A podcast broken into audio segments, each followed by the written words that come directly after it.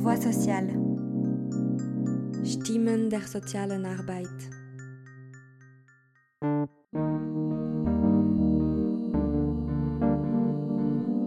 Ich bin Mathilde und produziere diesen Podcast für Avenir Sozial.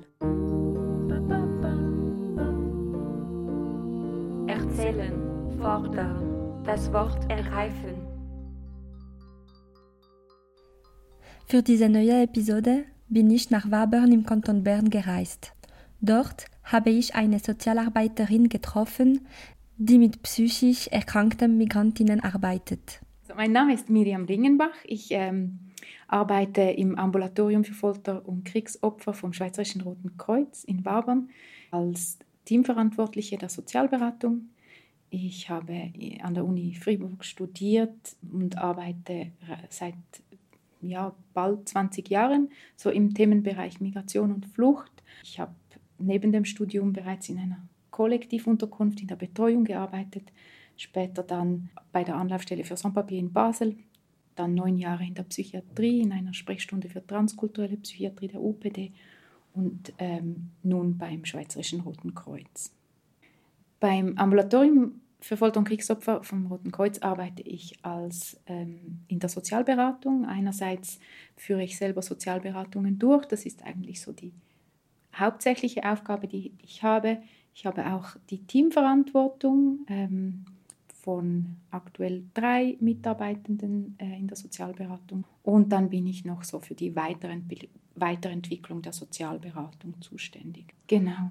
Also im, im Ambulatorium ähm, sind Geflüchtete in Behandlung aufgrund ihrer psychischen Beschwerden, aufgrund ihrer psychischen Erkrankungen. Und die Behandlung ist eigentlich interdisziplinär. Die ist natürlich, äh, besteht sie aus Psychotherapie. Und dann ist die Sozialberatung wie ein, ein Bestandteil der Behandlung, weil man aus der Forschung auch weiß, also rein Psychotherapie ohne die, die sozialen Themen auch anzugehen, also die verschiedenen postmigratorischen Stressoren, die eben auch Menschen ähm, destabilisieren, ist, ist eine traumafokussierte oder eine ähm, Traumaexpositionstherapie nicht möglich. Deshalb geht das wie so Hand in Hand. Und in der Sozialberatung ähm, geht es eigentlich um Themen, die die Gesundheit beeinflussen. Ähm, es geht um häufig die Wohnsituation, um Themen wie Tagesstruktur, es geht um familiäre ähm, Themen, also das ganze System, das damit reinspielt. Ähm, es geht aber auch um finanzielle Fragen und natürlich um asylrechtliche und aufenthaltsrechtliche Fragen. Ein Beispiel hilft nun, die Betreuung im Detail zu erfassen, nachdem der behandelnde Arzt der Person ihn dort angemeldet hat. Ja, jemand wird angemeldet und, und ähm, es findet ein Erstgespräch statt, wo, wo geschaut wird, ist ein Bedarf da. Ähm, natürlich psychotherapeutisch, aber auch sozialarbeiterisch. Und ähm, bei mir in der Sozialberatung werden eigentlich wie so die verschiedenen äh, Lebensbereiche auch angeschaut.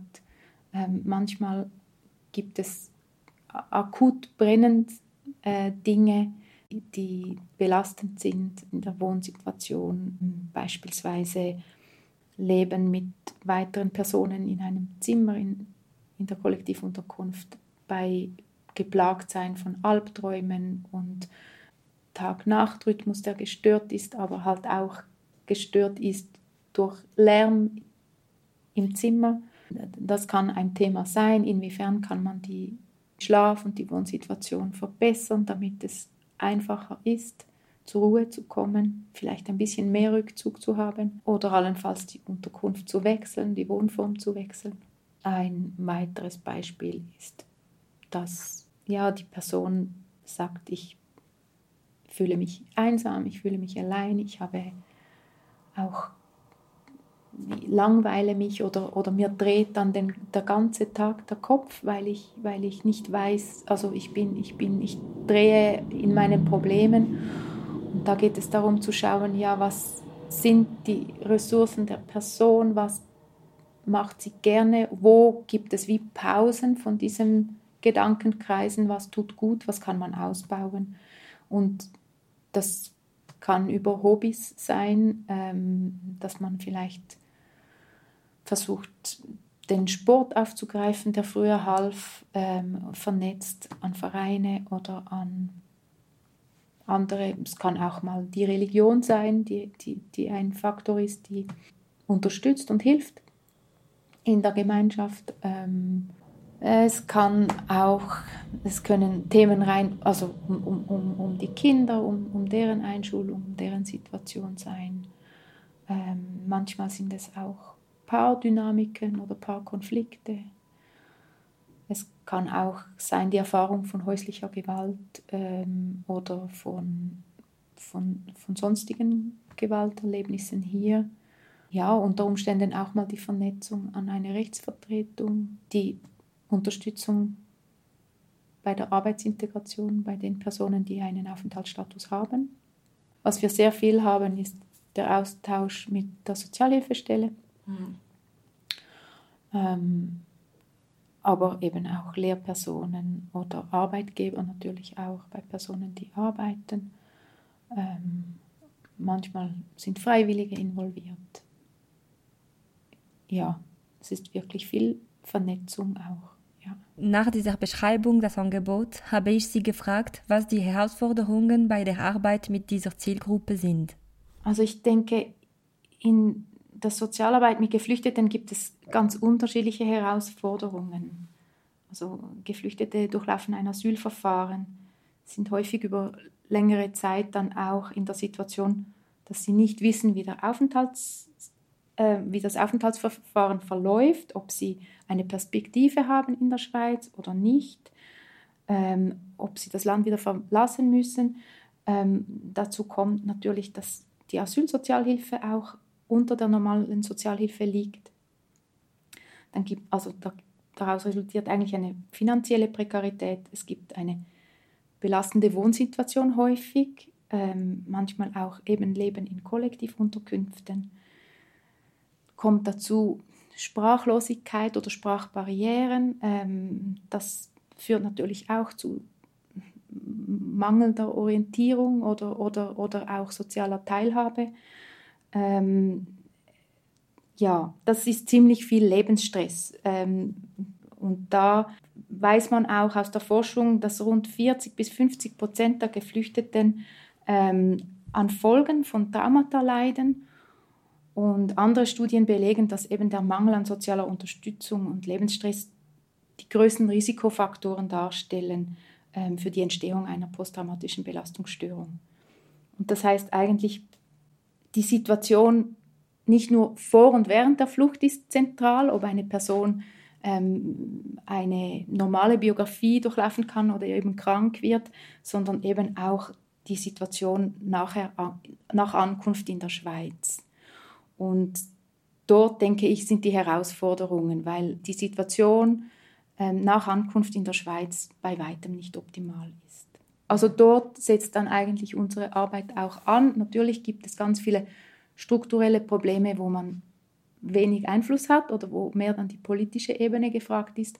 Aber im Einzelfall gibt es doch auch immer wieder Handlungsmöglichkeiten, ähm, also in, in Rücksprache natürlich mit der betroffenen Person zu schauen, wo hat man Handlungsspielraum, um eben Lebensstress zu reduzieren. Also inwiefern kann bei der Wohnsituation eine eine Verbesserung stattfinden oder inwiefern kann die Person noch besser vernetzt werden, kann eben auch mehr soziale Unterstützung, also das kann mittels Vernetzung an Freiwillige oder, oder ähm, an, an Vereine oder ähm, verschiedene Beschäftigungsprogramme etc.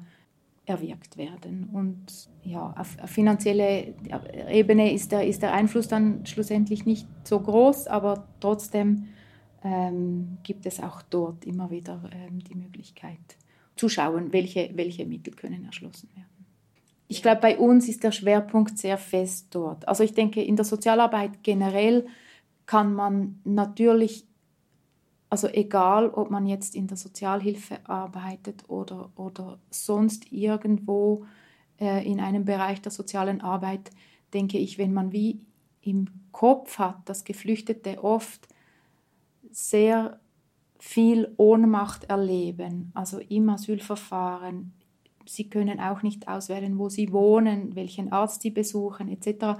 Und wenn man sich bewusst ist, dass eben rund die Hälfte vielleicht Trauma-Hintergrund hat, ähm, dort sensibel zu sein und wie zu möglichst viel Kontrolle zu vermitteln, möglichst auch Auswahl, auch wenn die Auswahl vielleicht nicht so groß ist, aber Auswahl anzubieten oder auch, also schlussendlich zu erkennen, auch da ist eine Person besonders vulnerabel, vielleicht äußert sich die Person nicht unbedingt in, in ganz klassischer ähm, Traurigkeit etc., sondern vielleicht kann es auch mal aggressives Verhalten sein oder kompletter Rückzug oder ähm, und, und dort denke ich schon, kann man, kann man ansetzen. Also einerseits natürlich die, die Schulung auch von Fachleuten ähm, bezüglich ähm, Trauma und ja, generell Vulnerabilität.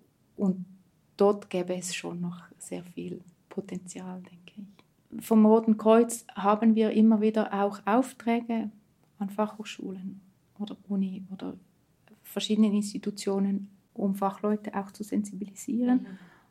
Aber in unserem Alltag sind wir Sozialarbeitenden immer wieder im Kontakt mit verschiedenen Stellen und dann ist es fallbezogen immer wieder auch ein Sensibilisieren von, von verschiedenen Berufsleuten. Mhm. Ähm, in Praxis eigentlich. In der Praxis, genau. Mhm. Genau. Das ist auch eine unserer Aufgaben. Durch ihre Arbeit mit dieser spezifischen Bevölkerungsgruppe ist ihr Team auch eine Quelle von Fachwissen und eine Schnittstelle für viele andere Institutionen, die sich in verschiedener Weise mit psychisch erkrankten Migrantinnen befassen sei es bei Rechtsberatungsstellen, in der kollektiven Unterkünften, bei der Sozialhilfestelle, Schulen, Pflegeeinrichtungen, potenzielle Arbeitgeber usw. So die spezifischen Bedürfnisse der Adressatinnen müssen bekannt werden.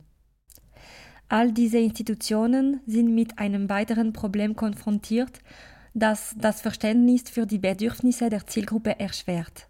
Ja, also ich denke grundsätzlich die Herausforderung der Sprache, also in, in, in der Beratung, wir haben die komfortable Situation, dass wir mit Dolmetschenden arbeiten.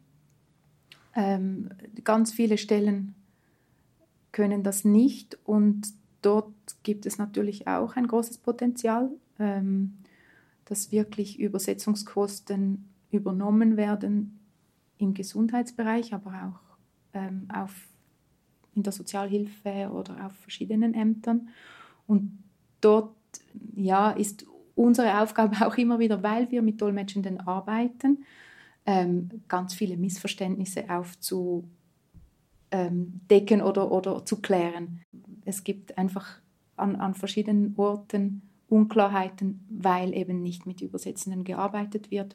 Und dort ist es dann eigentlich immer wieder so ein Sprachrohr und Kontakt aufnehmen und ja, mögliche Missverständnisse aufklären.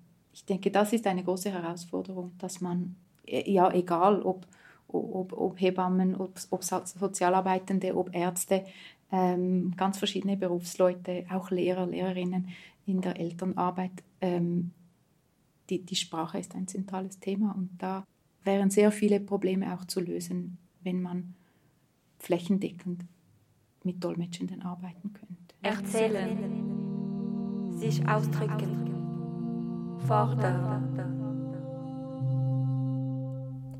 Anschließend habe ich Sie gefragt, was sind Ihre Forderungen an die Politik, um die Rahmenbedingungen zu verbessern? Ja, da gibt es verschiedene Wünsche.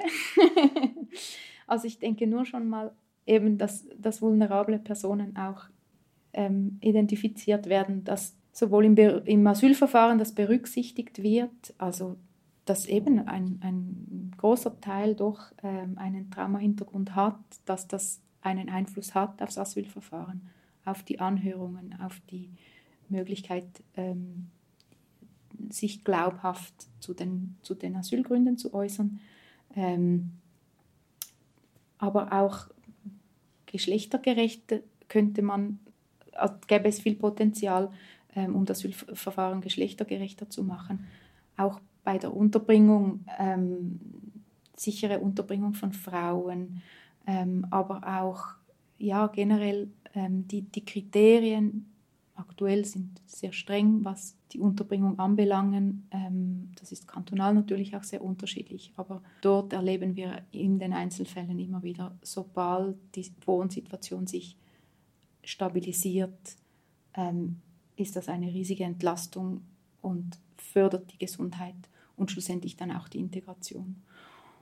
Und was wir in der Arbeit konkret natürlich auch sehen, ist, ähm, wenn die Beschäftigung, wenn es an Beschäftigung fehlt, also während dem Asylverfahren keine Deutschkurse finanziert sind oder auch ähm, ja grundsätzlich keine, keine Beschäftigung möglich ist, dass das zu sehr viel Stress äh, führt und, und da eigentlich mit wenig sehr viel erreicht werden könnte, ähm, wenn, wenn Personen einer regelmäßigen Tagesstruktur nachgehen können.